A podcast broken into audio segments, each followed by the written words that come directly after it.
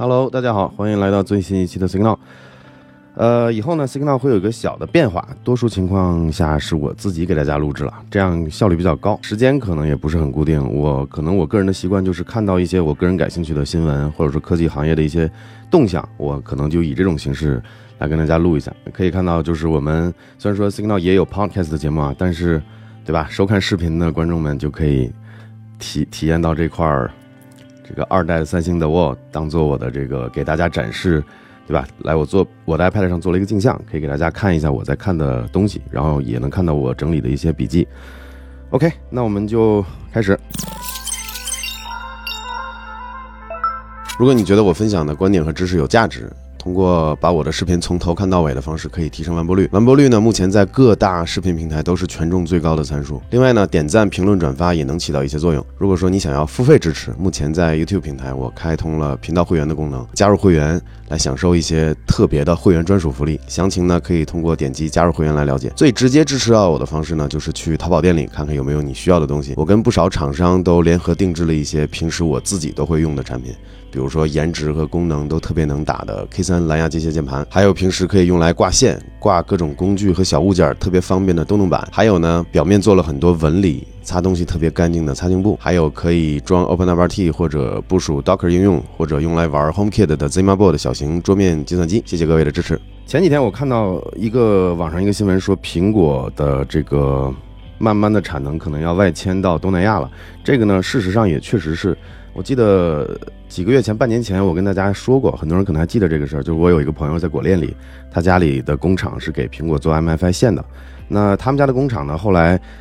呃，因为疫情的原因，就迁到了越南的北疆去。然后大概不到一年，又迁回了广西。总之，这个事情挺曲折的。之前去越南呢，也是因为看中了越南相对低廉的这个工人的这个成本，但是也有其他的问题，就是不像大家想的，就是说。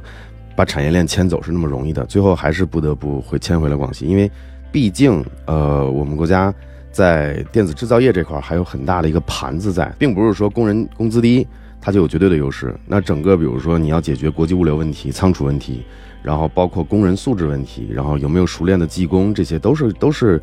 呃像苹果、三星这样的大厂会考虑的。所以说我今天看到这个新闻呢，说。嗯，有人预估说，八年东南亚的这些工厂可能只能迁移走百分之十的 iPhone 的产能，这个是我认为是非常非常合理的。之前还有消息传说，富士康也在东南亚，尤其是越南，在扩建工厂生产嘛。即使是这样，苹果现在目前还是有百分之大约百分之九十八的 iPhone 还是在中国生产的。所以说可以看到，想要脱离中国整个的这个生产的制造业以及这个生态巨大的这个盘子是非常非常困难的。呃，就更别说我们还有其他的优势了。就比如说，我们有更更好的这个交通，还有这个电力供应网络，还有更好的熟练的这个产业链，还有熟练的这个产线的工人，等等等等这些配套的东西。越南的优势呢，目前看来，据我朋友跟我说，其实他们的工人虽然说工资低，但是效率还以以及这个工作的态度吧，其实跟国内是没法比的。那我相信，不管是三星、苹果这样子有代工需求的这种大厂。他们也不傻，对吧？他们一方面是需要解决鸡蛋不能全装在一个篮子里这个问题，另一方面他们也得考虑现实问题，就是这个成本。还有关于一些其他的，我想借着这个话题跟大家聊一下，就是关于这个生产啊，还有电子制造这些话题。去年呢，大家都知道，其实广达上海的广达因为这个疫情的原因，也是被迫停工了很久，然后影响了这个苹果新投产的 Mac 生产线。然后在第三季度呢，苹果在 Mac 上总共是收入了七十四美元，但是当时的分析师分析可能要接近。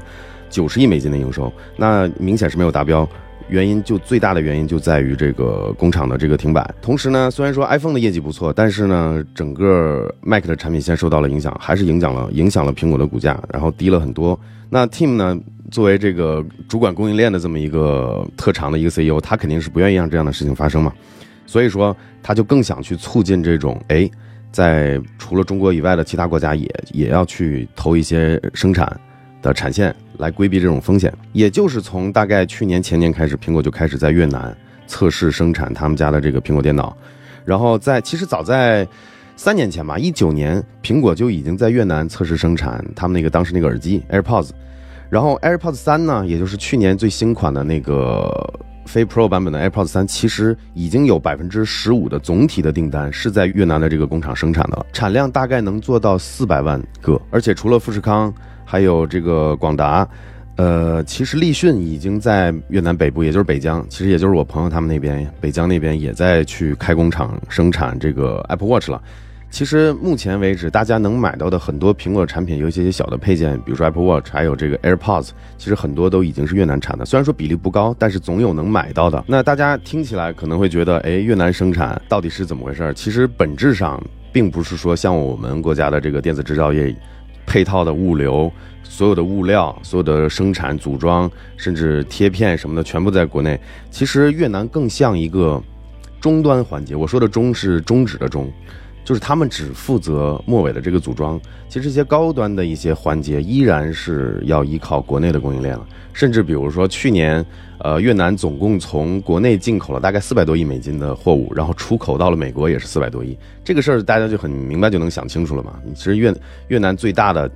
进口的物料可能就是这些电子产品，然后出口到美国就是。做好的成品嘛，在过去一段时间，呃，大家都知道我有个朋友叫错哥，他也是跟我说，以后买东西小心点儿，尤其是这种已经在越南有生产的这种产品，比如说像手表还有耳机，他提醒我注意，特别注意这些产品的品控，说比如说耳机上会有注胶的问题，还有毛刺的问题。总之，越南生产出来的这些配件特别像债版。目前呢，除了这些产品存在这种品质上的问题。还有一些大家可以预见到的，就是工人的活儿不好，然后呢也没办法承接更复杂的一些电子产品的生产，你需要更复杂的这个产线，更复杂的这个供应供应网络。所以目前这个阶段，与其说越南生产，不如说越南组装，还是要把很多元部件从中国进口到越南。除了这些产线上用到的工具以外，甚至一些。用于这个生产组组装的一些制具，甚至都要从中国来进口。那么说回来，越南现在其实唯一的优势呢，就是它相对低廉的人工的成本。但是这几年，因为陆陆续续除了苹果还有三星，其实都在北疆有了一些工厂之后，越南整体的这个工人的工资也上涨了，大概不到百分之十。现在他们唯一的优势也在慢慢的被弱化。除了我刚才说到的富士康、广达还有立讯这些工厂之外。国内的还有比如说歌尔、比亚迪都要陆陆续续在越南开厂了。那其实说白了就是利用到目前来说还算是有优势的越南的人口红利。现在无非就是借助他们比较低廉的人工成本和他们的土地。然后还有一点呢，大家都知道这几年，呃，美国对中国的这些打压比较厉害，所以呢，其实我们很多国产的供应链是把工厂开在了越南，然后最后生产出后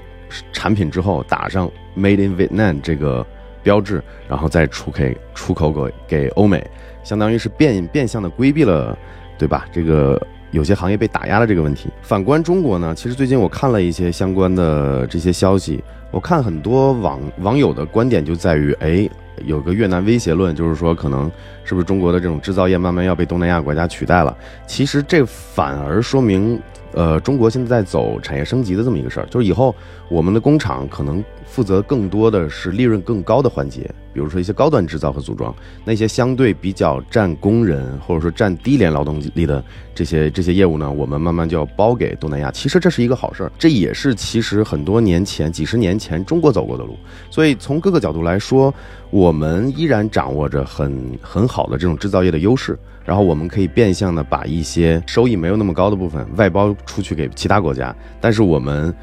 肯定不会走美国那种路，觉得制造业就不赚钱，只做高端的，比如说这个芯片的这个 layout，芯片的设计留在本国，其他全部都外包。我觉得这一点中国还不至于这么蠢，工厂也好，这些资源、这些供应链还会留在国内，只不过我们现在是一步一步的在去低端化。但是呢，我们没有去抛弃低端，也就是说，如果我们想再把这些低端制造再回笼回来，也是可以做得到的。只不过现在，就像我刚才说的，可能会有更多的是政策上一些问题需要去规避，所以导致像立讯啊、广达呀、富士康可能都要在东南亚去建厂，就是为了贴上 Made in Vietnam 这个牌子。实际上呢，利润的大头还是中国的这个电子生产相关的这些产业链去赚走，这是一个好事儿。所以我觉得再看回来今天这个新闻。这个苹果对中国的依赖有多大？八年只能迁走百分之十的 iPhone 产能，我觉得可能还预估高了。我觉得可能百分之十都到不了。当然，只是我自己的浅见啊。然后大家关于这一点有什么想法，我们也可以在评论区交流。那么我们本期 Signal 就聊这么多，我们下期再见。